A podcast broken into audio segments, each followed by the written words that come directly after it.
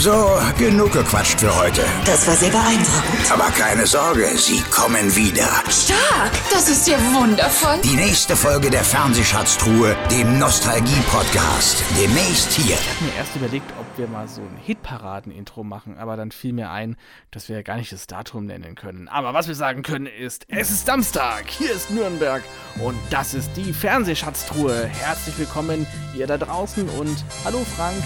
Und hier spricht das Allgäu an diesem Samstag. Egal ob morgens, mittags, abends oder nachts, egal wann du uns hörst, egal wo du uns hörst, herzlich willkommen zu einer neuen Ausgabe der Fernsehschatztruhe, deinem Lieblingspodcast im World Wide Web. Ich will noch kurz was vorab in eigener Sache loswerden. In den nächsten Wochen werdet ihr verstärkt tolle Gespräche mit Frank hören, ähm, da ich mich wegen Elternzeit ein kleines bisschen temporär zurückziehe. Aber keine Sorge, ich komme wieder.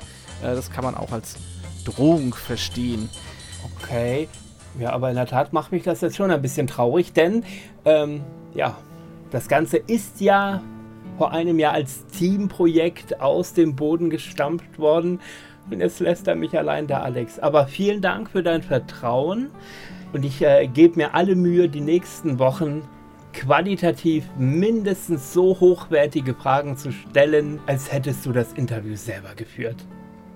Nein, aber im Ernst, ich wünsche dir eine ganz tolle Elternzeit. Genieß das. Ich kenne das selber noch und weiß, wie schnell die Zeit vorbei ist. Genieße sie. Du bist jederzeit herzlich willkommen und ihr könnt euch da draußen sicher sein. Auch wenn der Alex sich jetzt vielleicht ein bisschen duckt bei uns im Podcast.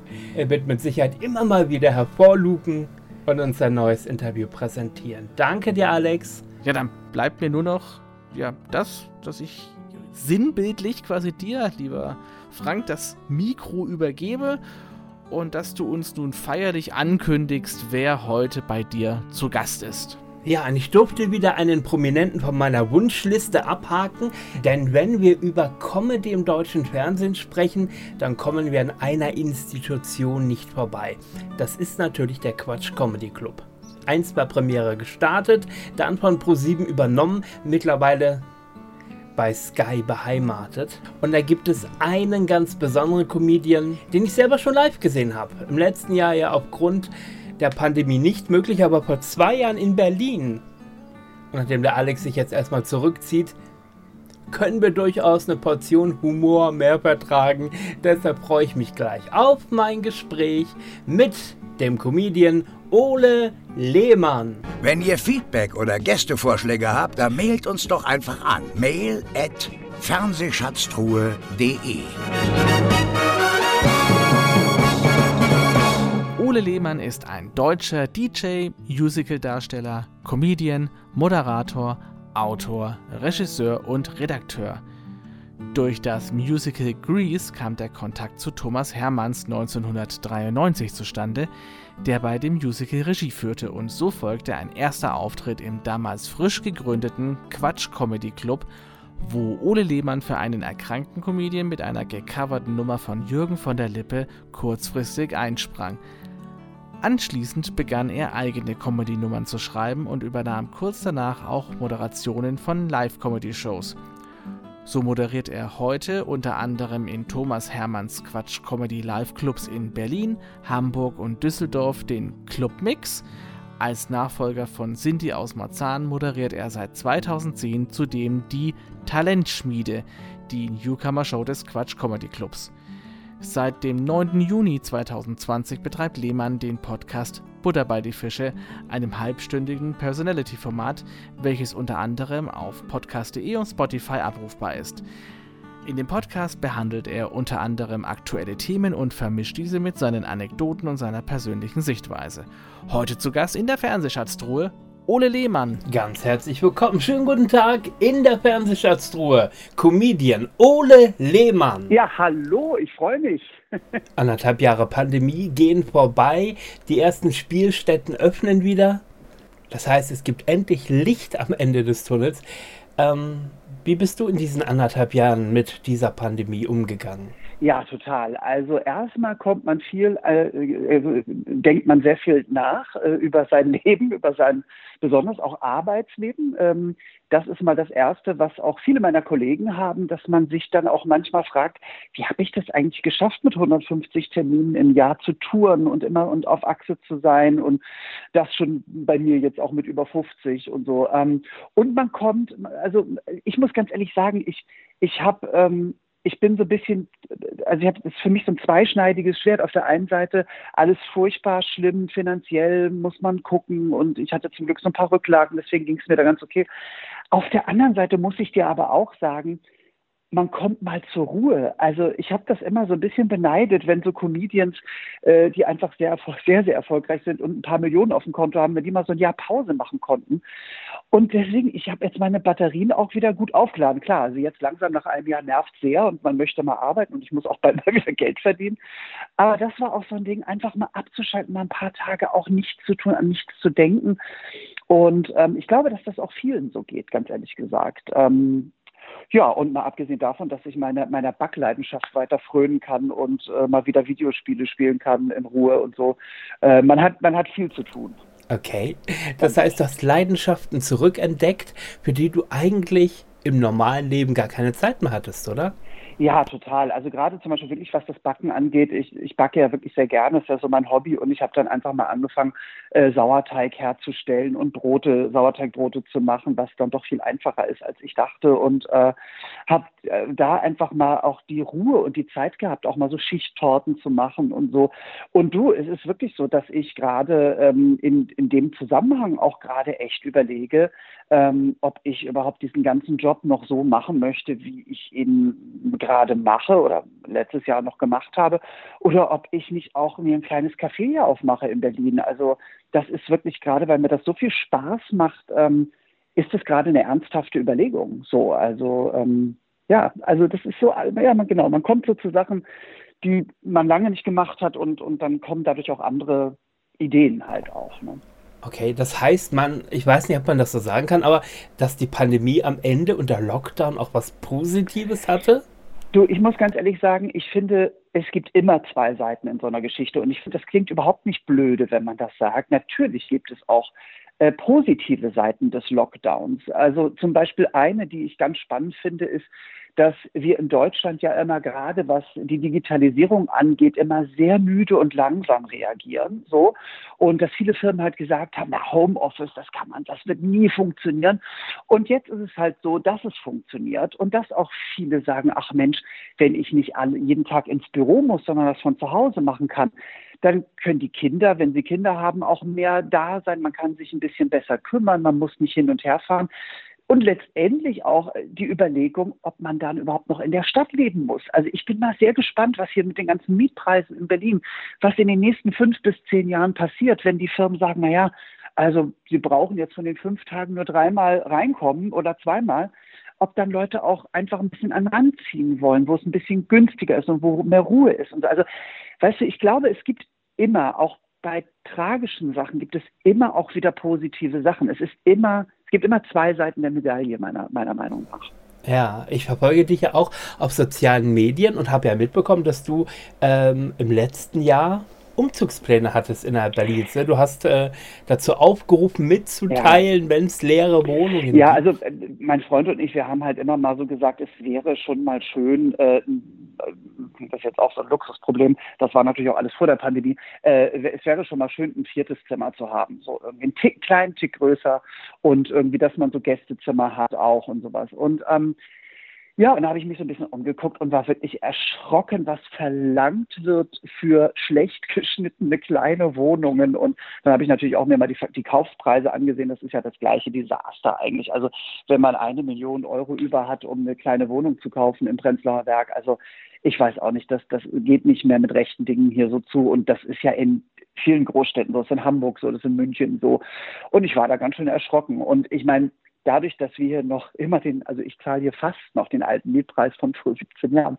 Und deswegen muss ich auch ganz ehrlich sagen, bleiben wir, glaube ich, die nächsten fünf bis zehn Jahre erstmal hier drin. Äh, wir haben ja auch eigentlich, wir haben ja auch keine kleine Wohnung, muss ich sagen. Das, äh, und wir wohnen hier sehr, sehr gut und sehr schön und ähm, ja. Äh, aber es ist wirklich erschreckend. Und ähm, die Leute sagen immer, ja, das wird sich auch nicht ändern. Und da bin ich jetzt halt mal gespannt, wenn nicht mehr so vielleicht die, die ähm, wenn es nicht mehr so, so, so wichtig ist, in der Stadt zu wohnen für einige Leute, ob sich nicht doch ein bisschen entspannt irgendwie oder ob die Politik dann langsam auch mal einschreitet. Ich hoffe ganz ehrlich, dass das BGH, dass der Bundesgerichtshof im April wollen sie ja entscheiden, äh, ob der Mietpreisdeckel, also der Mietendeckel, ob der gesetzlich äh, richtig ist oder nicht. Und ich hoffe das schon, dass äh, Berlin sich da als Land nicht zu weit aus dem Fenster gelehnt hat, weil ich persönlich glaube schon, dass das auch vielen Leuten hilft. Und die, die meckern, das sind natürlich jetzt die ganzen Baugenossenschaften und die ganzen, äh, ja, die ganzen äh, Architekten, und wollte ich gerade sagen, die ganzen äh, äh, Leute, die halt Wohnungen bauen und so und hier und da. Aber ich finde die Idee schon sehr gut, dass man da mal bremst für ein paar Jahre. Und die Stammhörer unserer kleinen Familienshow werden mit Sicherheit sich schon gefragt haben, warum ist denn diesmal nicht die erste Frage nach den allerersten Fernseherinnerungen. Ja. Natürlich schnell nach. Also Ole, was sind die Sendungen, mit denen du aufgewachsen bist? Was sind deine ersten Fernsehhelden? Also natürlich als, als Kind natürlich ähm, erstmal klar Sesamstraße. Das war natürlich, äh, äh, ähm, als ich so also so dran erinnern kann ich mich, als ich vielleicht sechs war oder fünf oder sowas irgendwie, dass wir das geguckt haben und dann als etwas älteres Kind so mit neun, zehn Jahren oder so, also natürlich die großen Fernsehshows, die Samstagabend oder auch Dali Dali, war glaube ich am Donnerstagabend, diese, diese Shows, die wirklich straßenfähiger waren, die unterhaltsam waren. Ich habe neulich nochmal drüber nachgedacht und dachte, das war auch eine Zeit, wo Menschen nicht vorgeführt wurden im Fernsehen. Also da war Dali Dali war ja auch eine Show mit Promis und so klar, was man heute ja nur noch macht. Man nimmt nur noch Promis für jeden Scheiß eigentlich irgendwie. Ähm, aber es war auch lustig. Also der eine, ich weiß gar nicht mehr, wie der eine ZDF-Nachrichtensprecher heißt, der, der mit dem Schnauzbart, der Dicke, ähm, der dann auf so einem Dreirad irgendwie Puzzleteile einsammeln musste und so. Und man, und die haben dann, also man hat mit denen gelacht so und, und trotzdem mussten ja auch ein bisschen was wissen und so. Also Dalli Dalli war immer so, meine Mutter und ich, wir mussten Dalli Dalli gucken. Das war, ich weiß noch einmal, war Stromausfall bei uns in Norderstedt bei Hamburg und das war genau am Donnerstagabend, wo Dalli Dalli lief und äh, es, war, war ein Desaster natürlich irgendwie. Ne? So, also äh, ja, also da habe ich die große Erinnerung dran natürlich, aber auch an äh, Kinderserien, Biene Maya natürlich, äh, Vicky und so, diese ganz klassischen Sachen, die, die Augsburger Puppenkiste, was also heute noch, also heute noch, wenn man das sieht, so toll gemacht ist und, und ähm, ja, also das waren so meine Erinnerungen eigentlich an die Fernsehzeit und dass man eben natürlich auch äh, einen Sendeschluss hatte. Man hatte nur drei Programme und ja, und ein Testbild. Ja, das ist ja auch das Problem an der heutigen Zeit, was ich damit meine. Das sehe ich ja auch unter uns Comedians, dass immer nur die fünf, sechs großen Comedians, sage ich mal, die eh schon irgendwie Kohle verdienen ohne Ende und, und Präsenz haben ohne Ende, die werden halt für jede scheiß Panel-Show genommen. Dabei gibt es noch, sage ich mal, mindestens 200 Comedians, die auch alle fantastisch sind und die gerne mal einen Fernsehauftritt hätten, aber da nicht rankommen. Und in dem Zusammenhang merke ich es aber auch bei den Leuten, wenn ich mit denen rede, so äh, Zuschauer halt von meinem Solo oder von, wenn sie beim Quatsch Comedy Club sind, ach, warum sind sie nicht öfter im Fernsehen und so, man sieht ja immer nur die gleichen und so. Und das deutsche Fernsehen kapiert es auch einfach nicht, dass es da noch andere gibt. Und dann haben wir eben halt heutzutage auch ein großes Problem, dass wir gar nicht mehr die großen, wir haben ja keine Shows mehr, wo wir auch mal die großen Stars holen, also was wie Pink oder so, weißt du, die dann einfach mal irgendwo sitzen und so. Das gibt's halt auch einfach nicht mehr, diese große Samstagabendshow mit diesen Stars wie bei Wetten das damals, wo dann ein Paul McCartney sitzt oder so. Das, das, das gibt es einfach nicht mehr. Und das finde ich schon schade, muss ich ganz ehrlich sagen das fing natürlich alles so ein bisschen an, äh, als das Privatfernsehen auch aufkam und als auf einmal die Quoten so wahnsinnig wichtig wurden, weil man natürlich Werbeeinnahmen erzielen muss und so. Ich glaube ja, dass diese Quote totaler Schmuh ist, weil, also das glaube ich schon immer, weil, also ich glaube nicht, dass man ähm, dass man die Qualität des Fernsehens oder die, die, Diversität des Fernsehens, also die verschiedenen, äh, die verschiedenen Programme, die, die man machen sollte oder machen könnte, dass die an einer Quote zu errechnen sind, die hochgerechnet wird auf so und so viele Geräte, die, also es gibt ja immer diese Sage, dass diese Geräte dann irgendwo in Haushalten stehen und dann kann man das damit errechnen. So. 5000 und, und, und dann kann man das hochrechnen. Und ich muss dir ganz ehrlich sagen, ich glaube nicht, dass man dass man Geschmack also ein, hochrechnen kann. Ich glaube, dass heutzutage gibt es ja auch gar nicht mehr das Familienbild, das es in den 60ern gab. Es, es werden natürlich auch Familien ausgelassen wie, wie, äh, wie WGs, wo verschiedene Leute wohnen, auch WGs mit älteren Menschen gibt es ja auch und so. Und ich glaube, dass das totaler Bullshit ist. So. Und das Zweite ist, dass man immer die gleichen Promis nimmt, liegt so ein bisschen auch daran, dass das für die Redakteure und die Produzenten und für die, die ganzen Macher dieser Sendung ist. Es wird aber gesagt, die bringen die Quote, die werden dann gebucht, die kennt man und so. Und sich Newcomer zu holen, da muss man halt dafür arbeiten. Dann muss man sich die Newcomer halt auch mal anschauen. Dann muss man mal gucken, äh, passen die in mein Programm. Das heißt, man braucht Leute, die aber auch nicht nur YouTube-Videos sind, die vielleicht auch mal in so ein Live-Programm gehen, die überhaupt wissen, dass es kleine Theater gibt, wo Comedy oder, oder wo Sänger auftreten. Es geht ja nicht nur um den Comedy-Bereich, es geht ja um alles irgendwie. Und die machen es sich zu einfach. Guck mal, damals ein Peter Frankenfeld, äh, der ist nach der ist nach England gereist, um äh, Freddie Frinton zu finden mit Dinner for One. Also das liegt, das war ja auch, glaube ich, eine, eine Geschichte von Frankenfeld. Den hat er, glaube ich, entdeckt. Die sind gereist, die sind nach Amerika gereist, die haben sich Sachen angeguckt. Und die Produzenten von heute und die Redakteure reisen ja noch nicht mehr in die eigene Stadt und, und reisen, glaube ich, also mit Sicherheit gibt es ein paar, die das tun und so. Aber es ist zu einfach. Es wird immer auch gesagt, mit denen wird das Geld gemacht und, und, und wenn ich dann zum zehnten Mal den und den buche, dann habe ich immer eine gewisse Quote und so. Und man macht es sich im deutschen Fernsehen zu einfach. Und ich finde das einfach sehr schade, muss ich ganz ehrlich sagen. Ja, also Rudi Kael war ja auch einer, der immer äh, in den USA, in England Absolut. unterwegs war, immer geguckt hat, was es an Formaten gibt, die man hier äh, adoptieren kann und so weiter. Und heute hat man auch das Gefühl, ja. einmal im Jahr gibt es so die berühmte, ich will nicht sagen Resterampe, aber was gibt es an erfolgreichen Ideen im mhm. Ausland? Die werden eingekauft, schwupp. Ähm, mhm. Und dann wundert man sich, wenn die Quote nicht, nicht stimmt. Eigenentwicklung mhm. im eigenen Land, das gibt es nicht mehr. Ähm, Nein. Ne, und ich äh, war vor zwei Jahren äh, mit meiner Freundin in Berlin bei dir zu Gast im Couch Comedy Club mhm. an einem Mixabend. Und ich kann dir sagen, ähm, mhm. so viele tolle Künstler, die mir bis ja. dato nicht so ein großer Begriff waren, aber ich mich trotzdem so unterhalten gefühlt habe, so, ähm, mhm. Äh, die haben mich so in den Bann gezogen, weil ich gedacht habe, das kennst du nicht. Das sind ja mal Dinge, äh, die abseits des Mainstreams mhm. sind, wo du, wenn du den Fernseher einschaltest, da nicht die fünf äh, selben Comedians auf der Bühne stehen ja. hast, wie du sie gerade ja. genannt hast, und wo man eigentlich auch sieht, dass da keine große Weiterentwicklung. Also ich bin da mal ganz ehrlich, Mario Barth war vor fünf Jahren wie vor zehn Jahren und er wird es auch in zehn Jahren genauso machen wie heute. Also ja, es, es ja. findet auch bei diesen Alteingesessenen oft auch keine Weiterentwicklung statt. Ja, also das Problem ist natürlich auch, wenn wir jetzt über die Comedians reden, wenn du natürlich auch, äh, sage ich mal, durch alle Programme durchgeschleift wirst, dann hast du natürlich auch kein Material mehr. Also ich hatte irgendwann mal gehört äh, oder irgendwo einen Kommentar gelesen, ja, der Arzt Schröder, der antwortet ja so, das kenne ich ja schon aus seinem Programm und das erzählt er ja in jeder Talkshow. Ja, was soll der arme Mann aber auch machen, wenn er irgendwie, sage ich mal, ein Soloprogramm hat, was er tut und dann so viel eingeladen wird und natürlich, ich, meine, ich will jetzt auch Atze da nicht ans Bein pinkeln, natürlich würde ich auch in die zehn Shows gehen, wenn sie ja alle angeboten werden würden. Äh, so, das kann man ja auch keinem abstreiten, dass er präsent bleiben will und so. Aber das ist das große Problem, äh, wirklich, dass die Leute sich das dazu einfach machen und und ähm, ja, und wie du schon sagtest, ich kenne das auch aus dem Quatsch Comic Club oder auch aus anderen Mixshows oder wenn ich irgendwo mit meinem Soloprogramm auftritte, wo Leute kommen, die sagen, auch ich habe einfach mal eine Karte gekauft, ich kenne sie gar nicht und so.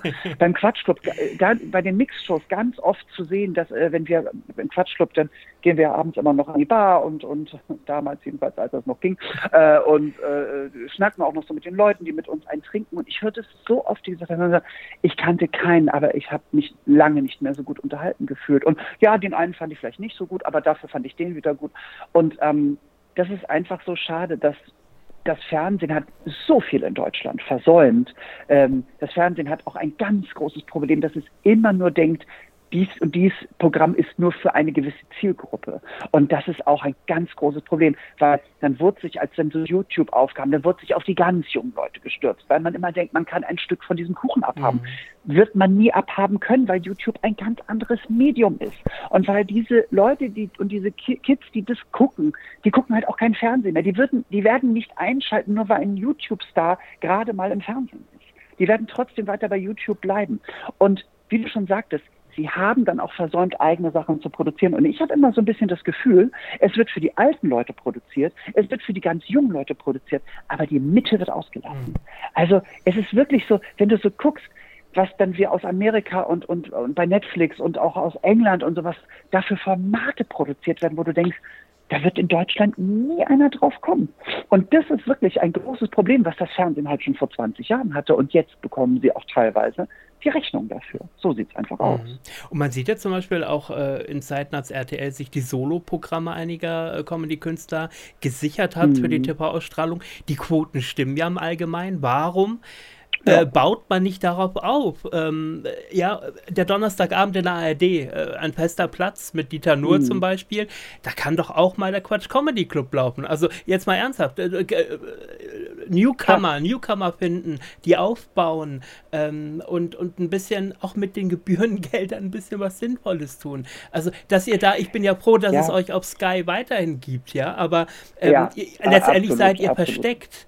Und warum ist die Frage? Denn äh, ja, ja du, warum? Äh, äh Gerade so ein, ein Mixshow-Format ist eigentlich, glaube ich, nicht so nicht so schwierig zu produzieren, äh, besonders nicht, glaube ich, im Quatsch Comedy Club, weil wir ja alles schon liefern, was irgendwie, wir haben ja schon die Bühne und alles ja. und hier und da. Wir sind, äh, also ich glaube, dass der Quatsch Comedy Club, ich kann jetzt nicht für die sprechen, ich bin jetzt nicht Thomas, aber ähm, ich glaube schon, dass alle sehr, sehr froh sind, dass wir zurück aufs Geisen dort. Wir haben ja damals bei Premiere angefangen mhm. ähm, und ich muss sagen, es läuft fantastisch dort. Ähm, so und vielleicht ist das auch ein Zeichen der Zeit. Vielleicht muss man dann eben halt nicht mehr in die öffentlich-rechtlichen oder ins Privatfernsehen.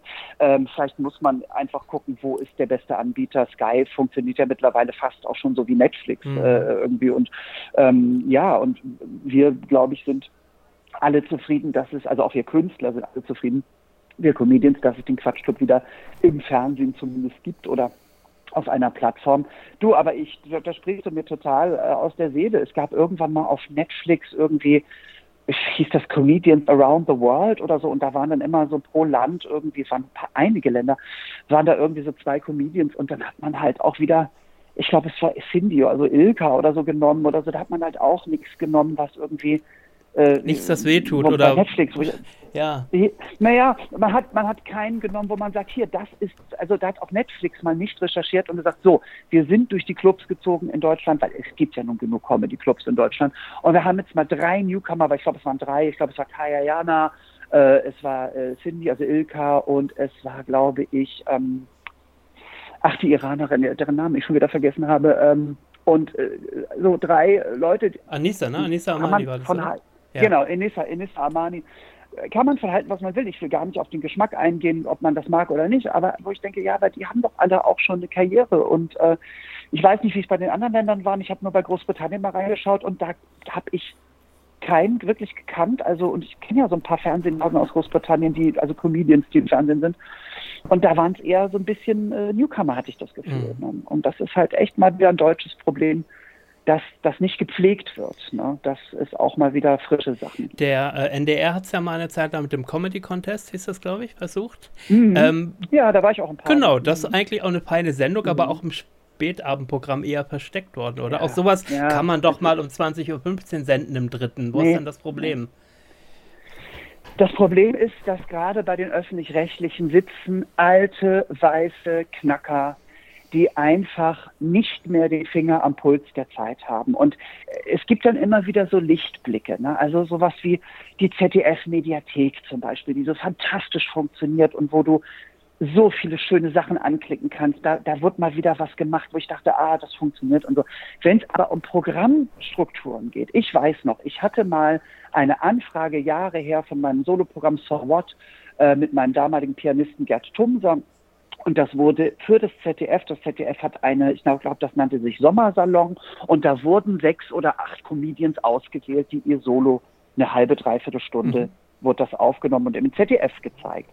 Und ähm, da war ich mit dabei, weil der Redakteur mich mochte. Ansonsten war das Bülent Ceylan und Urban Priol, also wirklich äh, gute Namen, alles wunderbar. So, und dann wurde meine Sendung gesendet nicht nur nach dem Heute-Journal wie die anderen, sondern nach dem Heute-Journal, äh, wo man ja gern noch ein paar Millionen drüber genommen hat, kam dann erstmal eine Dokumentation über zehn Jahre, 11. September, was hat sich verändert. Mhm. Da stiegen schon viele Leute aus, weil man auch das Thema 11. September auch irgendwie nicht mehr hören konnte nach zehn Jahren, ganz ehrlich mhm. gesagt. Und dann blieben mir ich glaube, 750.000 übrig. Und dann wurde sich noch beschwert, dass ich da ja die Leute nicht ziehe. Und da hat dann aber auch der Regisseur oder irgendjemand hat auch mal gesagt, naja Leute, aber ganz ehrlich, also ich glaube, der Redakteur, der mich da gebucht hat, der hat dann auch gesagt, naja Leute, wenn ihr das so versendet, äh, nach einer Doku über eine Tragödie, was soll man dann da um 0 Uhr noch ja, rausreißen? Wir hatten dann, glaube ich, in der Wiederholung um 2 Uhr nachts hatten wir noch 350.000, was ich sehr interessant fand. Aber das ist auch ein großes Problem, was du ansprichst dieses, ach, ist ja Comedy, toll, wir freuen uns, dass ihr dabei seid, wir senden euch um 0 Uhr. Genau. Und dann denkst du, nee, wir, send, nee, wir senden warum? euch gerne, aber bitte nicht äh, zu einer angenehmen Sendezeit, schon gar nicht Primetime. Ja, ja. ja. Du, und ich erwarte, ich erwarte auch überhaupt nicht, dass wir um 20.15 Uhr gesendet werden äh, müssen irgendwie, aber sowas mal so um halb zehn, ja, zehn oder so wäre schon mal wieder ein schönes Nach der Heute-Show oder so irgendwie so, äh, oder? Ja, ja, so wie man, wie man das bei einer Late Show in Amerika hat, die fängt, glaube ich, immer so um zehn an, dass man sagt, ach, das gucke ich aus dem Bett aus noch und dann lege ich mich schlafen und so und dann halt so. Aber du, das ist, wie gesagt, diese, gerade bei Öffentlich-Rechtlichen, die Programmdirektoren, von mir aus alle feuern und äh, komplett äh, äh, neue und auch mal frische und so. Aber das wird, glaube ich, auch nicht passieren. Da gibt immer so Lichtblicke bei einigen Programmen, äh, wo man denkt, ach guck mal, da machen die mal wieder ein bisschen was, aber ja.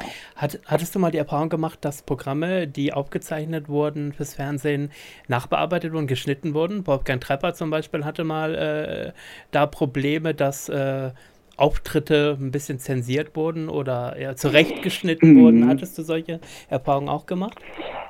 Nee, also bei mir nicht, muss ich ganz ehrlich sagen, weil ich ja auch zum größten Teil ähm, im Fernsehen im Quatschclub zu sehen war oder bei Nightwash, was auch immer eigentlich fast so gesendet wurde. Da wurde eigentlich nie viel rumgeschnitten, weil man da ja vorher auch eine Zeitangabe hat und dann, wenn man sich einigermaßen dran hält, das auch eigentlich so gesendet wird. Mhm. Ähm, und inhaltlich ähm, auch nicht, oder? Dass man, dass Redakteure oder so nee, gesagt haben, also das war jetzt ein bisschen, ein bisschen drüber. Ach so, nee, nee, weil das wird ja im Vorfeld geklärt. Wir haben das oft im Vorfeld. Mhm dass du Texte einsendest und dann sitzen da so Redakteurinnen und Redakteure, die dann auch ein Alter haben, wo ich denke, naja, also du bist ja auch gerade aus dem Ei geschlüpft irgendwie.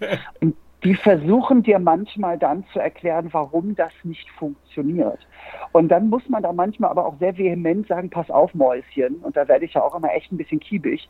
Ähm, das ist eine Nummer, die ich vor zwei Jahren geschrieben habe, in dieser zwei Jahre im Live-Programm läuft und die läuft. Und ich kenne euer, euer Publikum im Fernsehen und es wird laufen. So. Ich hatte das mal, werde ich nie vergessen, das ist schon Jahre her in einer Sendung, ähm, äh, in den Wühlmäusen, also und zwar, ich glaube, war das Kurt Krömer oder so und der, ich weiß nicht, will, der damalige Regisseur, da, da bin ich mit aufgetreten und Reinhard Grebe. Mhm. So. Und der Regisseur wünschte sich oder irgendeiner wünschte sich da ähm, eine Nummer von Reinhard, wo Reinhard sagte, nee, die funktioniert gut im Soloprogramm, aber alleinstehend funktioniert die nicht. Das war ein Lied. Ich glaube, es war Die Eichel von Hans Eichel. So. Und äh, dann hat er so investiert und Reinhard war so ein bisschen, hat mich auch noch gefragt, was soll ich machen und so. Und dann sagt er, du bist der Künstler, jetzt, jetzt tritt doch mal einfach mal äh, äh, da auf die Tube und sagt, nee, das mache ich nicht. Und dann, er hat sich dann breitschlagen lassen und so. Und der, weil der, der Regisseur auch mit so großen Worten wie ich mache das seit 20 Jahren und ich weiß, was funktioniert so. Und es funktionierte nicht. Mhm. Und Reinhard war totunglücklich und, und ähm, das Publikum, er hat, Reinhard hat zwei Lieder gesungen, deswegen war es fürs Publikum vollkommen okay. Und ich glaube, es war der Regieassistent, der damals dann zum Regisseur in der Nachbesprechung, als wir da alle standen, sagte, ja, 20 Jahre Erfahrung, merkt man so. Und das haben wir ganz oft im Vorfeld, du, weil da, da sitzen dann Leute, die lesen das und sagen, ja, ist beim Lesen nicht lustig. Und denkst du, ja, ist aber live lustig und ihr seid keine Live-Menschen, ihr kennt es nicht. Ähm, wie gesagt, es gibt mit Sicherheit Kollegen, die beschnitten worden sind, schon ganz oft. Ähm, Äh, bei mir ist es zum Glück noch nicht passiert mhm. äh, oder zumindest nicht so passiert, dass es mich aufgeregt hat mhm. und so. Ähm, und ja. Ja, ich habe, äh, uns hat das Dieter Hallerborn mal erzählt, dass in der Zeit mhm. Mitte der 90er, als er ja Verstehen Sie Spaß gemacht hat, ähm, in der ja damals auch ganz viele Sketche äh, gezeigt wurden, ähm, er den Redakteuren vom SWR die Sketche erklären musste, die Gags erklären musste, Ach, weil die es mhm. nicht auf die mhm. Reihe gekriegt haben und deswegen auch nach sechs Folgen gesagt ja. hat, Ihr habt da keine Lust mehr drauf. Also, äh, wenn ihr mir nicht vertraut ja. und ich weiß, was das Publikum will, ich mache den Job lange genug und ich muss euch doch hier keine Gags ja. erklären. Und das ist auch ein Problem. Genau der Satz, wenn ihr mir nicht vertraut. Die Leute im Fernsehen vertrauen auf den Künstler nicht äh, und auch manchmal den Machern nicht so. Also dieses Vertrauen darauf, äh, dass das funktionieren wird oder zumindest das Risiko einzugehen. Lass uns das jetzt mal ausprobieren, äh, weil manchmal wissen wir es natürlich auch nicht besser als Künstler, aber einfach mal zu sagen, hey, der macht seinen Job schon so lange, der wird das schon irgendwie hinkriegen. Und wenn nicht, dann halt nicht. Dann, dann äh, hat man das Risiko sich auch ein bisschen geteilt. Aber das ist einfach ein, ein ganz großes Problem. Ähm, dass einfach immer gesagt wird, so wir machen hier Fernsehen, wir kennen uns da mhm. aus mhm. und wir sagen euch jetzt, wie ihr bei uns äh, zu sein habt und was ihr zu tun habt. Und dann denke ich mir mal, nee, ähm, das geht so nicht irgendwie. Mhm. Jetzt ist seit einiger, also, ja. seit einiger mhm. Zeit, so ja, ein, anderthalb Jahre, so mit Beginn auch von äh, Corona, nochmal, mhm. äh, finde ich, doppelt oder dreifach so schlimm. Man muss sich mittlerweile ja ganz gut überlegen, was man sagt. Man liest jetzt in den mhm. letzten Wochen, äh, Disney Plus hat seine alten Zeichentrickklassiker in den Erwachsenenbereich verschoben, weil sie nicht mehr dem aktuellen Standard entsprechen und so weiter. Mhm. Ähm, oftmals in der Diskussion, ob das alte Filme sind, ob das äh, Äußerungen sind von früher, die so nicht mehr mhm. gehen. Jetzt gab es äh, den letzten Shitstorm bei der Karneval -Aus Karnevalsausstrahlung im WDR, mhm. wo man eine Wiederholung aus 2010 äh, gezeigt hat, ob, in der Desiree Nick äh, mit zwei ähm, äh, farbig geschminkten auf der Bühne steht äh, sagt nur mhm. Blackfacing und so. Dann äh, vor mhm. ein paar Monaten ähm, mit Steffen Halaschka in der Talkshow, wo man sich äh, über das Thema unterhalten hat. Ähm, muss man beim Schreiben von Programmen heute anders aufpassen oder schreibt man sie anders, als hätte man es noch vor fünf oder zehn Jahren gemacht?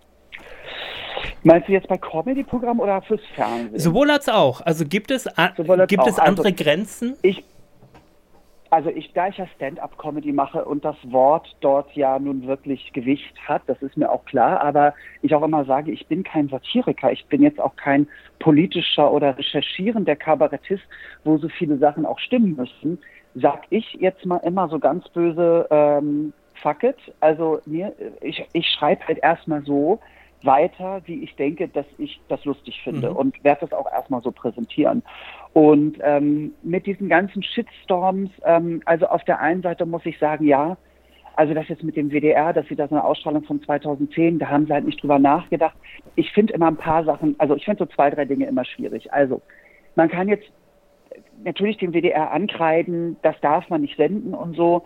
Äh, auf der einen Seite muss man auch sagen, naja, ähm, da setzt man sich jetzt aber auch als Sender nicht hin und guckt nochmal die ganze Sendung durch, ob da jetzt irgendetwas ist, was in der heutigen Zeit vielleicht nicht funktioniert. So, das heißt, ich finde schon, dass man sich darüber beschweren kann und das auch soll. Aber was ich so bei diesen Shitstorms so schlimm finde, ist immer diese totalitäre Art, dieses, das muss, also man, man muss das sofort absetzen, bitte sofort, diese Leute müssen alle gefeuert werden und hier und da, wo ich denke, nee, also es ist keine Luft mehr, um Fehler zu machen. Wir sind alles Menschen und auch die Menschen, die das entscheiden, die können sich dann auch gerne entschuldigen. Das ist auch okay, dass man sagt, passen Sie auf, wir haben das jetzt nicht gesichtet, das Material, das ist auch äh, äh ist ein bisschen blöd gelaufen und so. Aber das dann immer so vehement dann noch drauf rumgeritten wird und jetzt muss aber und bla und eine Entschuldigung reicht dann auch nicht mehr. Das geht mir auf den Sack. Mhm. So, also äh, äh, dass sich also auch äh, Leute wie Dieter Nur, wie oft der sich jetzt schon verteidigen musste, auch bei Kollegen und so. Ich hänge mich da schon gar nicht mehr in die Diskussion mit rein irgendwie. Also der, der hat dann äh, auch mal zwei Sachen dann auch falsch gesagt und hat er sich entschuldigt. Dann war auch die Entschuldigung nicht gut genug und hier und da. Und da sage ich ganz oft eins, gerade wenn das etwas ist, was eine, was in der darstellenden Kunst, also sozusagen, wenn das sozusagen etwas ist, was Dieter nicht als Privatmann oder was die Leute nicht als Privatleute gesagt haben, sondern auf der Bühne oder im Fernsehen, gibt es immer noch die Möglichkeit auszuschalten. Und das müssen wir auch mal wieder lernen. Einfach, wenn es dir nicht gefällt oder wenn du ein Problem damit hast, ähm, klar kannst du den schreiben, klar kannst du ein Fass aufmachen und so, aber letztendlich let it go. Lass es auch mal liegen, schalte aus, schreib nicht, ich werde dich nie wieder angucken. Guck ihn einfach nie wieder an. Dann. Es ist dieses Ganze, man muss nicht alles immer zu Tode ausdiskutieren. Deswegen hasse ich auch diese sozialen Medien oft so mit den Kommentarfunktionen. Äh, ich lese auch, das habe ich in meinem äh, Podcast neulich auch mal gesagt, ich habe eine, also ich, ich bin besser drauf, seitdem ich die Kommentare nicht mehr lese mhm. unter irgendwelchen Artikeln. Ich lese sie noch natürlich bei meinen Posts, weil ich das gucken muss, weil ich immer gucken muss, ist da irgendwas Böses mit dabei, was ich vielleicht auch irgendwie zur Anzeige bringen muss, was zum Glück noch nie passiert ist. Aber äh, die anderen, wenn ich schon irgendwas wenn ich RBB24 irgendeine Nachricht, die Fahrrad-Pop-Abwege sollen bleiben, da lese ich die Kommentarfunktion, äh, die Kommentare schon gar nicht mehr, weil ich genau weiß, was da drin steht. So. Und das finde ich immer bei den Shitstorms so ein bisschen schade. Ich weiß nicht, ob die Fernsehmacher anders arbeiten müssen, wahrscheinlich. Ich finde aber, man sollte erstmal, wenn man eine Idee hat, sie erstmal machen ähm, und nicht unbedingt, also ich finde, es ist natürlich heutzutage, es ist einfach darauf zu achten, dass man kein Blackfacing mehr betreibt, wenn man ein neues Format macht. Äh, so, man sollte das schon ernst nehmen und man sollte natürlich, äh, aber man sollte jetzt nicht sich eine hunderttausendseitige Liste mit Punkten ausdrucken und alles abhaken, dass das nicht geht und das nicht geht. Man sollte erst, also das besch äh, beschneidet einen auch in seinen Ideen. So. Mhm. Wie sollte man äh, dann mit Klassikern umgehen? Wenn man, also zum einen habe ich natürlich ein bisschen das Gefühl, die äh, mhm. äh, Corona-Pandemie sorgt auch dafür, dass die Leute aus lauter Langeweile einfach kommentieren und meinen, sich ja. irgendwie ständig ja, äußern absolut. zu müssen. Aber was absolut. ist mit Pipi Langstrumpf? Was ist mit den ganzen Klassikern? Äh, muss man die, äh, Kevin alleine New York soll jetzt von Netflix neu synchronisiert werden, weil da ein verhängnisvoller Satz drin vorkommt. was ist mit diesen, darf man ähm, dieses Kulturgut zensieren und beschneiden? Nein, meiner Meinung nach nein. Also, was da müssen wir auch natürlich immer wieder, äh, müssen wir ähm, ähm, natürlich auch äh, äh unterscheiden. Was zum Beispiel, als jetzt diese ganze, vor ein paar Jahren kam diese ganze Kinderbuchdebatte mit Pippi Langstrumpf, also jetzt erstmal von den Büchern auch her. Und die kleine Hexe darf ja gar nicht mehr kleine Hexe genannt werden und so. Ich muss sagen, ich finde, dass bei sowas liegt dann, auch wenn es jetzt um Kinder geht, ne, liegt es in der Verantwortung der Eltern und der Erzieher, dass man da auch den Kindern sagt, pass mal auf, das ist ein ganz tolles Buch, aber wir sagen das heute gar nicht mehr. So, und ich finde, das ist nämlich auch eine großartige Chance für die Eltern zu sagen, du pass auf, das ist ein schönes Buch. Ähm, das kommt aber aus einer ganz anderen Zeit, wo, mhm. wo äh, ich klein war. Und da hat man Sachen gesagt, die man heute gar nicht mehr sagt. Also man kann Kindern auch was beibringen. Und Kinder sind total super, wenn sie gerade, wenn sie lesen und wenn sie wissbegierig sind, wollen die alles wissen und dann kann man es wunderbar schon im jüngsten Alter beibringen. So, ich finde, ähm, auch was Fernsehen angeht, was Filme angeht, ähm, ich finde das ganz furchtbar, wenn man so etwas beschneidet, nur um es in die heutige Zeit zu bringen, weil es hat ja oft mit der heutigen Zeit auch gar nichts mehr zu tun. Mhm. Ähm, bei HBO haben sie jetzt, äh, da, bei Verwinde vom Weht haben sie dann so ein Disclaimer, nennt man das, also so ein, genau. da steht dann, bevor man Start drückt, steht da irgendwie, dass das natürlich ein Film ist, der natürlich auch so ein bisschen äh, ähm, die Sklaverei dort nicht verherrlicht, aber eben halt zeigt und hier und da. Zum Glück haben sie ihn aber nicht aus dem Programm genommen. Das wäre ein völlig falsches Zeichen. So etwas neu zu synchronisieren. Steven Spielberg hat mal äh, äh, bei, bei E.T. hat er äh, in der einen Szene, wo die verfolgt werden ähm, und die Polizisten alle Waffen in der Hand haben, hat er das rauskopiert und jetzt haben sie alle Funkgeräte in der Hand. Da werde ich immer so ein bisschen müde, muss ich ganz ehrlich sagen, irgendwie, weil ich da nicht weiß, was das soll und, und ähm, so halt. Und klar, natürlich kommen in diesen Büchern und Filmen und so, der kommt der Negerkönig vor und hier und da. Aber etwas auszublieben oder umzusynchronisieren,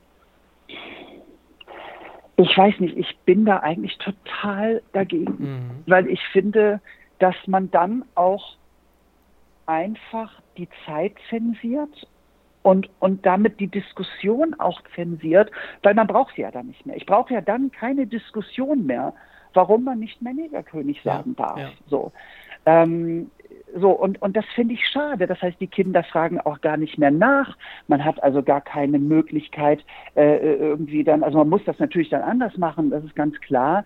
Ähm, und man kann ja gerne immer so Disclaimer davor setzen und sagen, Achtung, äh, hier und da, aber das jetzt alles zu zensieren, halte ich, ist nur meine Meinung, mhm. halte ich für komplett falsch. Mhm. Ähm, vor allem diskutieren wir über solche Themen und dann gibt es ähm, Promis unter Palmen, wo Mobbing par excellence stattfindet, wo damit Megaquote gemacht wird. Das heißt, die Zuschauer strafen es nicht auch noch mit einer, indem sie nicht einschalten, sondern es ist auch noch mega erfolgreich. Ja, ganz genau. Mhm. Ähm, sodass man sich mhm. fragen muss, jetzt geht es im April in die zweite Staffel. Eigentlich muss man noch einen draufsetzen, um die Leute wieder vor den Bildschirm zu locken. Ähm, sind ja. das nicht eher Dinge, wo man sagen muss, darüber müssen wir uns unterhalten, was die Verrohung der Gesellschaft Absolut. angeht und warum das in Ordnung Absolut. ist, dass man mit mehreren Personen auf eine geht im Fernsehen und da auch die, die Redakteure nicht einschreiten mhm. und nicht sagen, bis mhm. hierhin und nicht weiter.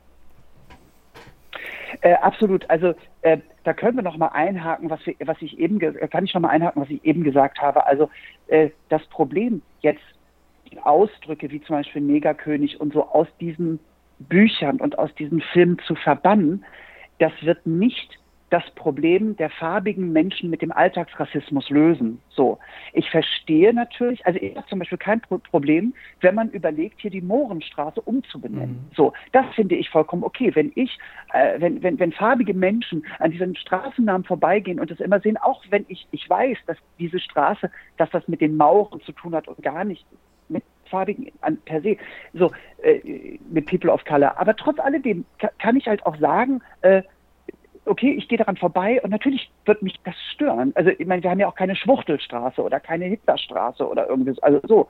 Ähm, aber ähm, solche Sachen wie, wie eben, wie gesagt, den Negerkönig aus diesen alten Sachen zu verbannen, löst nicht dieses Problem. Und du hast komplett recht ich kann doch nicht auf einer Seite darüber über Frauenquote reden und über, über Gewalt an Frauen und, und häusliche also über die ganzen Probleme, die Frauen halt immer noch haben.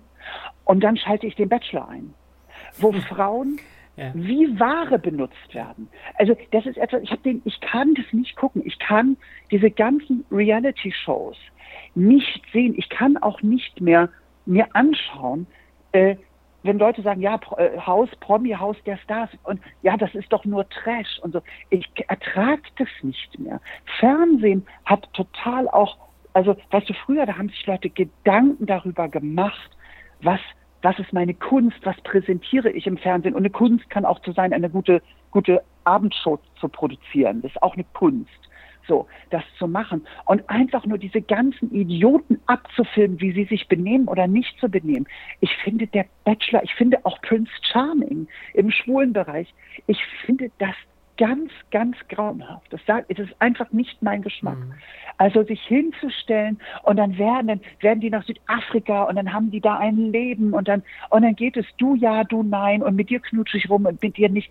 Und gerade bei, bei heterosexuellen Beziehungen, also sitzt da so ein Mann und dann hat er da so, dann sitzt da ja natürlich auch ein weißer Mann und hat da 20 Frauen vor sich und ganz ehrlich, nagelt die wahrscheinlich alle noch durch und sagt, du bist es. Mhm. Und für dich habe ich eine Rose. Es ist grauenhaft. Ich habe, also ja, wirklich, ich kann das nicht gucken. Und gut, aber auch da ist es so, man kann die nicht verbieten und sie werden geguckt. Ja. Und da muss man halt genau sagen, was ich eben gesagt habe. Auch das löst halt dann nicht das Problem der Frauen, die Probleme haben. Mhm. Das ist halt so. Vielleicht muss man es einfach akzeptieren, auch wenn man es nicht mag.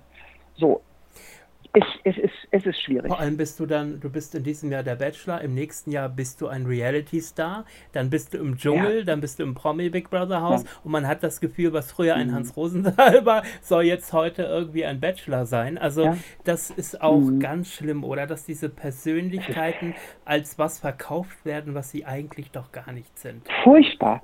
Also siehe zum Beispiel Deutschland sucht den Superstar. Es ist nicht ein Superstar in 20 Jahren dabei herausgekommen. Der Einzige, der wirklich immer noch Karriere gemacht hat und der einfach das Fach gewechselt hat, war Alexander genau, Klaas, ja. der gesagt hat, pass auf, ich gehe dann nochmal auf die Musical-Fachschule, weil da habe ich Bock drauf. Und ich habe ihn ein paar Mal gesehen auf der Musical-Bühne und er ist fantastisch. Mhm. So, ähm, aber wird auch jetzt gar nicht so als der Superstar gehandelt, obwohl er der Einzige ist, der wirklich, also äh, alle anderen sind doch von der Bildfläche verschwunden. Also klar, so Petro Lombardi, ich weiß gar nicht, ob der gewonnen hat oder nicht. Ich habe das nee, ja auch. Nee, die Sarah hat ja damals gewonnen, er war der Zweite so. dann, genau. Ach, die ja. Sarah hat damals, genau. Er war der Zweite, so.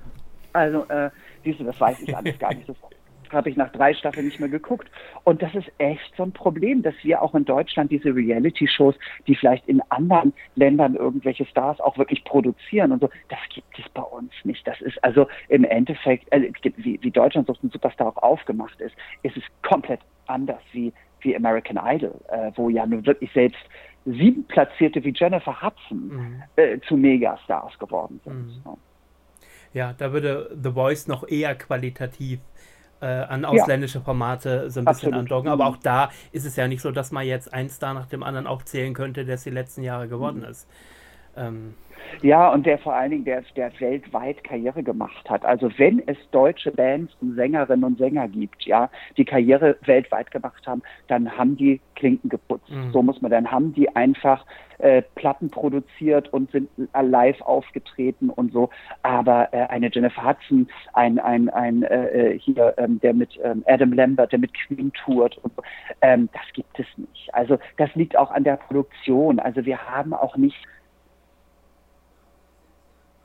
Idol im Finale, wenn die, die letzten beiden, die im Finale sind, da wird eine mega Show gemacht, wo die ja schon mit großen Superstars singen dürfen. So ist das ja mit Queen und Adam Lambert überhaupt entstanden, mhm. weil er im Finale mit denen gesungen hat. Mhm. So, äh, irgendwie. Und Adam Lambert ist auch nur Zweiter geworden und so.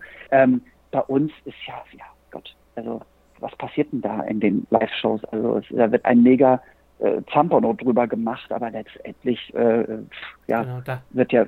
Also, da hat Dieter Bohlen zwei also, Songs geschrieben und man darf sich überlegen, welcher ja. der beiden Sieger darf jetzt welchen ja, Song von der, Bohlen singen. Aber ja, furchtbar. Also, bist du für Reality-Formate angefragt, für Dschungel etc.? Nein, okay. gar nicht. Ähm, also ähm, äh, äh, leider gar, also leider auch gar nicht, weil es gibt ja auch äh, Reality-Formate, die ich schön finde, wie das große Backen zum Beispiel mit Evi. Ja. Äh, so, äh, ich bin äh, da leider noch nicht angefragt worden. Vielleicht passiert das ja irgendwann mal. Ähm, das würde mich freuen, weil das gucke ich sehr gerne, obwohl ich da auch das englische Original eigentlich lieber mag. Aber ich finde, dass ähm, die deutsche Version, egal ob mit Promis oder ohne, ähm, einfach auch toll ist, weil auch dort, also, sagen wir es mal so, ich gucke sehr viele amerikanische Reality-Formate und auch britische. Meistens haben die Game Show-Charakter, sowas wie Survivor, was sie in Deutschland immer wieder versucht haben und auch kläglich gescheitert mhm. sind. Oder äh, The Amazing Race, das ist eigentlich eine Schnitzeljagd um die ganze Welt. Das ist einfach absolut spannend und fantastisch und so. Ich gucke gerne Reality-Show-Formate, wo Menschen nicht vorgeführt werden, mhm. weil ich das nicht mehr ertragen kann, dass man sagt, guck mal, wie bescheuert ist der denn. Und auch beim großen Promi-Backen ist es so, ich finde, dass die nicht vorgeführt werden. Im Gegenteil, ich finde das immer toll, äh, wenn da auch ein Jürgen Milzki äh, äh irgendwie äh, äh, hat, der hat natürlich auch hohen äh, Unterhaltungscharakter und wenn der es einfach schafft, eine Torte anzudecken ja. oder so ja. und sich da total freut drüber. Ich finde, es ist mal wieder an der Zeit, dass die Welle wieder hochgeht in die Richtung, dass man Formate zeigt, wo man sagt, Mensch, toll, was die, was die gemacht ja. haben. So, dass man so einen Spirit wieder hat. Eben nicht den Spirit von Deutschland sucht den Superstar und Supertalent, wo Leute im Publikum die Leute anderen auf der Bühne ausbuhen und nicht gewertet wird, dass sie überhaupt erstmal die Chutzpe haben, auf eine Bühne zu gehen vor einem Millionen Publikum und einfach sich zu zeigen, egal ob sie was können oder nicht. Mhm. So, ich möchte, dass man mal wieder das wertet, mhm. dass Leute etwas tun, was sie vielleicht nicht können. Und ähm, deswegen gucke ich solche Sachen total gerne. Dschungelcamp bin ich nie angefragt worden, würde ich auch immer ablehnen, obwohl ich fand, dass das wenigstens noch einen hohen Unterhaltungscharakter hatte, die ersten Staffeln. Ähm, so, ähm, aber ich würde das einfach ablehnen, weil ich auch nicht, also ähm, ich würde nicht lebende Insekten essen und so. Ich, ja also, gut, das ist einfach muss, nicht so musst du im Zweifel, ja, und du kannst ja auch Nein sagen, aber ich überlege gerade, ob sowas wie das ja. Dschungelcamp dich nochmal ein bisschen boosten würde am Ende.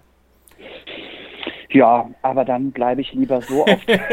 also, äh, sagen wir es mal so, wenn ich Anfragen kriegen würde, ich würde das mir natürlich genau überlegen. So. Ähm, aber ich glaube, alles, wo bis auf das große Promi-Backen, alles, wo Promi davor steht, würde, also was Reality ist, wie mit, mit Sommerhaus Mhm. der Stars und Mhm. ja, da, äh, wo Leute sich nur anscheißen die ganze Zeit irgendwie, das würde ich nicht machen. Da ist mir mein Privatleben auch zu, ähm, zu wichtig und zu, also das, ja, Mhm. Da hätte ich gar keine Lust drauf, ganz ehrlich gesagt. Ich würde so und so die Leute alle nur anschreien, weil ich die Scheiße würde. Ja, also am, am Ende, äh, was das Fernsehen angeht, wünschen wir uns beide, glaube ich, dass man am Ende einer Sendung wieder mit einem guten Gefühl aus einer Sendung rausgeht, oder? Absolut, ja.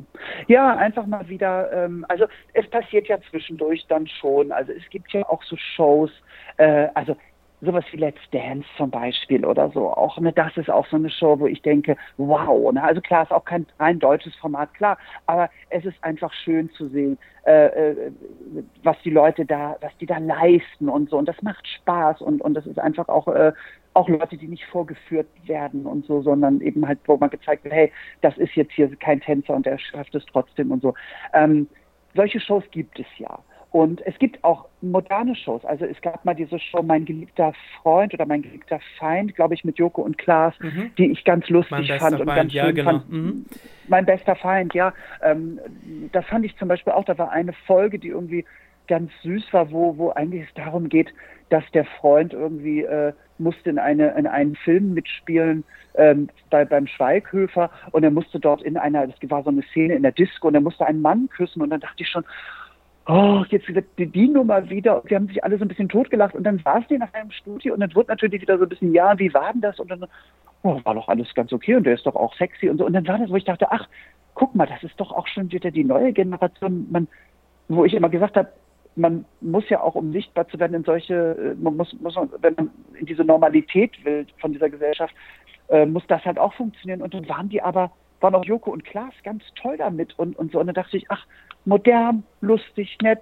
Und wir, wir Schwule kamen auch mal vor und irgendwie war es aber auch nett. Und ja, datet ihr euch jetzt? Und er so, naja, eigentlich weiß ich nicht und ob ich, was ich so bin und so, aber auch wir gehen jetzt mal einen Kaffee trinken und so. Und es war so entspannt und so schön. Also es gibt es ja schon noch. Ja. Ich würde mir nur wünschen, dass das Fernsehen einfach wieder risikofreudiger wird, besonders die öffentlich-rechtlichen, ähm, dass sie an das Mittelalter denken, sprich mal von 30 bis 60 irgendwie äh, so, dass sie einfach mal wirklich wieder Eigenformate mehr produzieren, dass sie so etwas machen wie äh, der äh, Club der Roten Bänder, Mhm. was ja einfach, wo Vox wirklich ein großes Risiko eingegangen ist und gesagt hat, wir schalten uns jetzt nicht dazwischen, ihr macht jetzt einfach mal.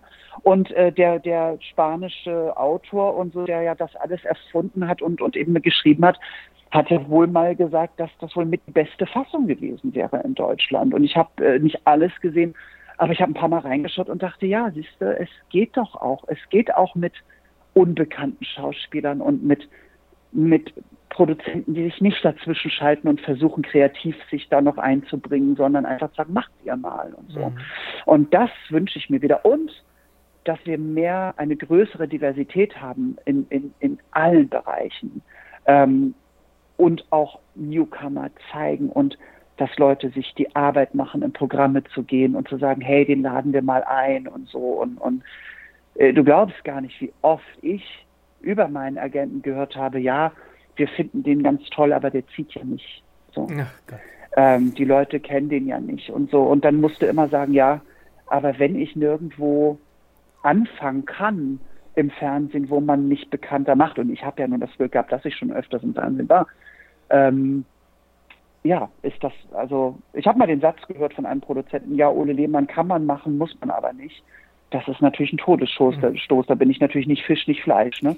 Also b- ist toll, wenn ich da bin, aber wenn ich auch nicht da bin, ist auch Ja. gut. So. Tr- Trifft das das das Ego, geht- so ein Satz? Ja, schon. Schon, ne? Weil man arbeitet ja und, und wie gesagt, äh, Geschmack ist immer eine Sache, man muss mich ja auch nicht mögen, aber ähm, darum geht's ja nicht, man muss auch meine Kunst nicht mögen, aber, ähm, aber dann zu hören, ja, kann man machen, muss man aber nicht, das geht ja nicht nur mir so, also das, ich, das ist ja nicht, ja nicht nur über mich da jetzt meckern, das geht den meisten Comedians so äh, unserer Zunft, ne, und, und, äh, und das ist einfach wahnsinnig schade. Weil, weißt du, man muss auch keine Newcomer-Show machen. Man muss einfach nur seinen Job machen und sagen, hier, äh, den finde ich lustig, den buche ich jetzt. Und mit fünf Minuten Comedy und fertig aus. So. aber das traut sich keiner. Und am Ende, am Ende äh, sprechen auch die Zahlen für sich. Also man weiß, wenn du wo auftrittst, dass das Publikum in der Regel immer begeistert ist und äh, toben und ja. lachen und Spaß ja. haben. Und äh, das kann man ganz genauso ins Fernsehen transportieren. Und ähm, Absolut. Ja, wir sehen auch Comedians, die es schon ja. seit vier Jahrzehnten gibt, die dieselben Gags machen in, seit vier Jahrzehnten. Ja. Äh, und die lädt man ja. auch ein und äh, sagt nicht, oh Gott, den Witz habe ich doch in den 70ern schon gehört. Ähm, hm. Ja. Aber generell Nachwuchs, also auch was Moderation angeht, hat das Fernsehen Ach, in den letzten 20 Jahren geschlafen. Da sehe ich wirklich nur einen Hartwig, einen Geißen äh, ja. und so weiter. Und da gibt es keine Newcomer. Ähm, äh, ja, ist so. Da ja, also und wenn, wenn dann auch so, oh, dann sind es auch so manchmal, wo ich denke so, also nur dauernd das Wort Hey zu sagen, reicht halt auch nicht. Ne? Da habe ich auch mal, da sagte mir auch mal eine, eine von RTL, sagte sie mir, weil ich auch gesagt habe, naja, ich kann ja auch moderieren, ich moderiere den Quatschclub auch live ganz oft und so und hier und da.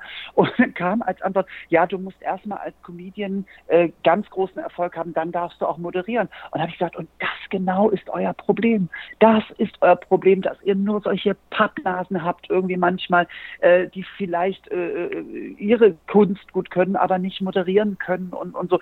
Es ist einfach wirklich echt schade, muss ich ganz ehrlich sagen. Äh, aber du, äh, ich beschwere mich jetzt gerade, ich muss mal eins dazu, weil wir reden ja darüber, weil du natürlich auch einen Podcast hast über das Fernsehen. Ich muss aber mal eins dazu sagen. Das Live-Segment ist dadurch auch, und das ist wieder, ne, es gibt immer zwei Seiten der Medaille. Das Live-Segment ist so viel besser geworden. Das ähm, stimmt. Es gibt so viele kleine Comedy-Clubs.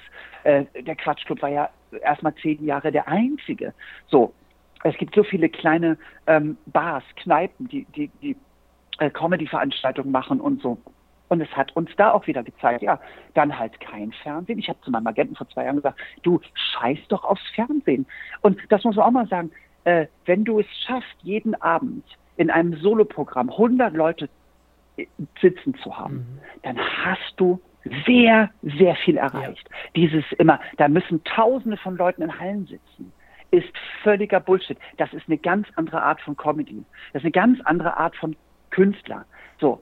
Äh, aber wenn du es schaffst, jeden Abend da 50 bis 100 Leute zu haben und dann hast du 100 Termine damit im Jahr, dann bist du dann bist du gut im Geschäft. Mhm. Das muss man einfach auch mal, und das muss auch mal rein in die Köpfe der Leute, auch in die Köpfe der Zuschauer, dass ähm, das Live einfach so und so viel schöner ist und, und dass das auch gut funktioniert gerade irgendwie. Also jetzt gerade nicht in der Pandemie, aber ansonsten. Ja, ich habe jetzt gerade diese Woche noch gehört von jemandem, der ähm, auch eine Initiative gegründet hat, äh, die Kulturschaffenden nochmal in den Fokus zu rücken jetzt in dieser Zeit, der gesagt hat, mhm. er hat mhm. ein bisschen das Gefühl, dass das Publikum sich eventuell auch ein bisschen entwöhnt wegzugehen, mhm. äh, Shows zu besuchen. Siehst du da eine Gefahr?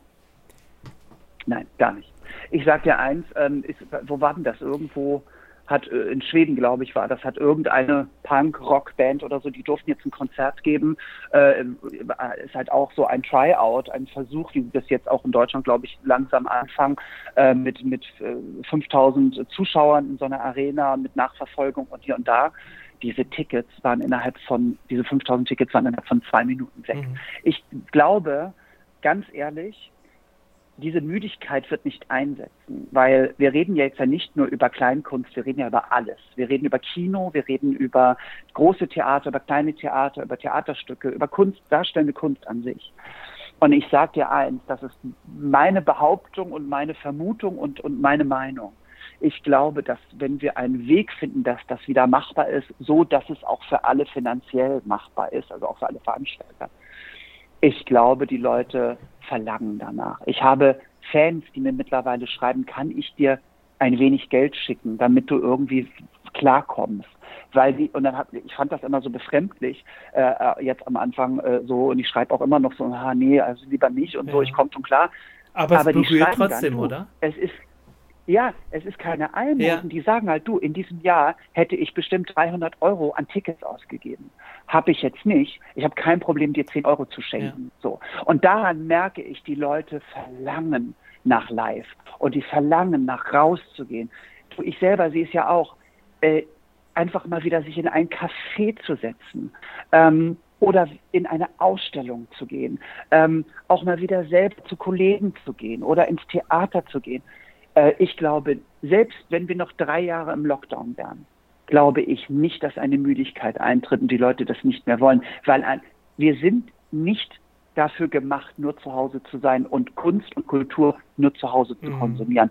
Das ist nicht, wofür wir auf dieser Erde sind. Und das schließt sich so, am, am, Ende auch ähm, wieder der Kreis, weil wir ja gesagt haben, die Pandemie hat ja. eventuell auch was Gutes, nämlich, dass man Dinge ja. wieder zu schätzen weiß. Ich habe jetzt endlich äh, diese Woche meinen ersten Friseurtermin gehabt und meine Friseurin sagt mhm. mir, mein Trinkgeld war noch nie so gut wie seit Anfang März. Ja. Absolut. Ähm, Absolut. Ja. Ist auch richtig so. Absolut richtig. Äh, ich, ich, glaube, das ist so. Ich glaube, dass ähm, die Leute das wieder mehr wertschätzen und vielleicht jetzt auch mal sagen, wir gehen jetzt auch mal und unterstützen auch jeden Clankünstler und gehen mal in die Programme. Ähm, so, ähm, weil ich glaube, dass die Leute einfach wieder raus wollen und, und das, wir wollen uns ja auch alle mal wieder umarmen, verstehst du? Wir sind nicht dafür uns erst zu der Comedy gekommen. So. Und egal, wo ich, für was ich eine Karte kaufe, ja, ähm, wenn ich irgendwo in einem Theater, Club oder Kneipe sitze, wo mir was präsentiert wird und das Saallicht fängt sich an zu dimmen, mhm. bin ich total aufgeregt, weil ich bin dann genauso erstmal Konsument und liebe es, dass wenn das Saallicht ausgeht und der Vorhang aufgeht oder jemand auf die Bühne kommt, dass mir jetzt was präsentiert wird. Ich liebe das einfach so. Und ich glaube, dass die Leute das jetzt eher vermissen, als dass sie da müder werden. Mhm. Ich glaube, dass die Kinos gestürmt werden und die, die, die Theater gestürmt werden von den Leuten. Ich glaube, dass ganz viele bereit sind, Karten zu kaufen. So. Und ganz wichtig, ich möchte nächstes Jahr Ole Lehmann beim Promi-Backen sehen. Das steht an dieser Stelle schon mal fest. Das werden, die, ja. werden wir in die Welt hinaustragen, ähm, sodass der Produktionsfirma keine Sehr andere gerne. Möglichkeit bleibt. Ähm, ich danke dir für eine ganz äh, tolle Stunde, für ein ganz tolles Gespräch. Wünsche, dass das endlich bald mal wieder losgeht. Jetzt haben wir auch allmählich genug. Ja. ja. Jetzt überstehen wir noch Ostern, jetzt überstehen wir noch die letzten ja. kleinen Hindernisse. Ob jetzt Mallorca sein musste, äh, steht auch auf einem anderen Blatt Papier. Ähm, Ach du klar. Oder? Aber am Ende ähm, werden wir wieder ins normale Leben zurückkehren und darauf freuen wir uns, glaube ich, alle sehr. Auf jeden Fall. Und das ist das, was ich auch immer sage. Ich bin ja ein, immer ein Mensch, der das, das Glas halb voll sieht. Und, äh, und deswegen, wir werden alle wieder äh, dieses Ganze, ich meine, wir werden nie wieder so leben wie früher ich strebe danach, wieder so zu leben wie früher, also was auch immer das heißt. Natürlich sollte man sich Gedanken machen, ob man die Umwelt äh, weiterhin so beansprucht und so, das ist ganz klar. Aber dieses ganze, äh, äh, wir werden uns nie wieder umarmen und hier, und das ist alles Bullshit. Also für mich zumindest. Wir werden wieder in Theater gehen, wir werden wieder in Kinos gehen, wir werden wieder auf Massenversammlungen gehen, wir werden wieder Festivals feiern können, egal wie, aber wir werden das hinkriegen, ähm, weil ich, da bin ich sehr hoffnungsvoll. Das muss man auch sein in den heutigen Zeiten. Möglichkeiten. Dankeschön, Ole Lehmann. Ich danke dir. So, genug gequatscht für heute. Das war sehr beeindruckend. Aber keine Sorge, sie kommen wieder. Stark, das ist ja wundervoll. Die nächste Folge der Fernsehschatztruhe, dem Nostalgie-Podcast. Demnächst hier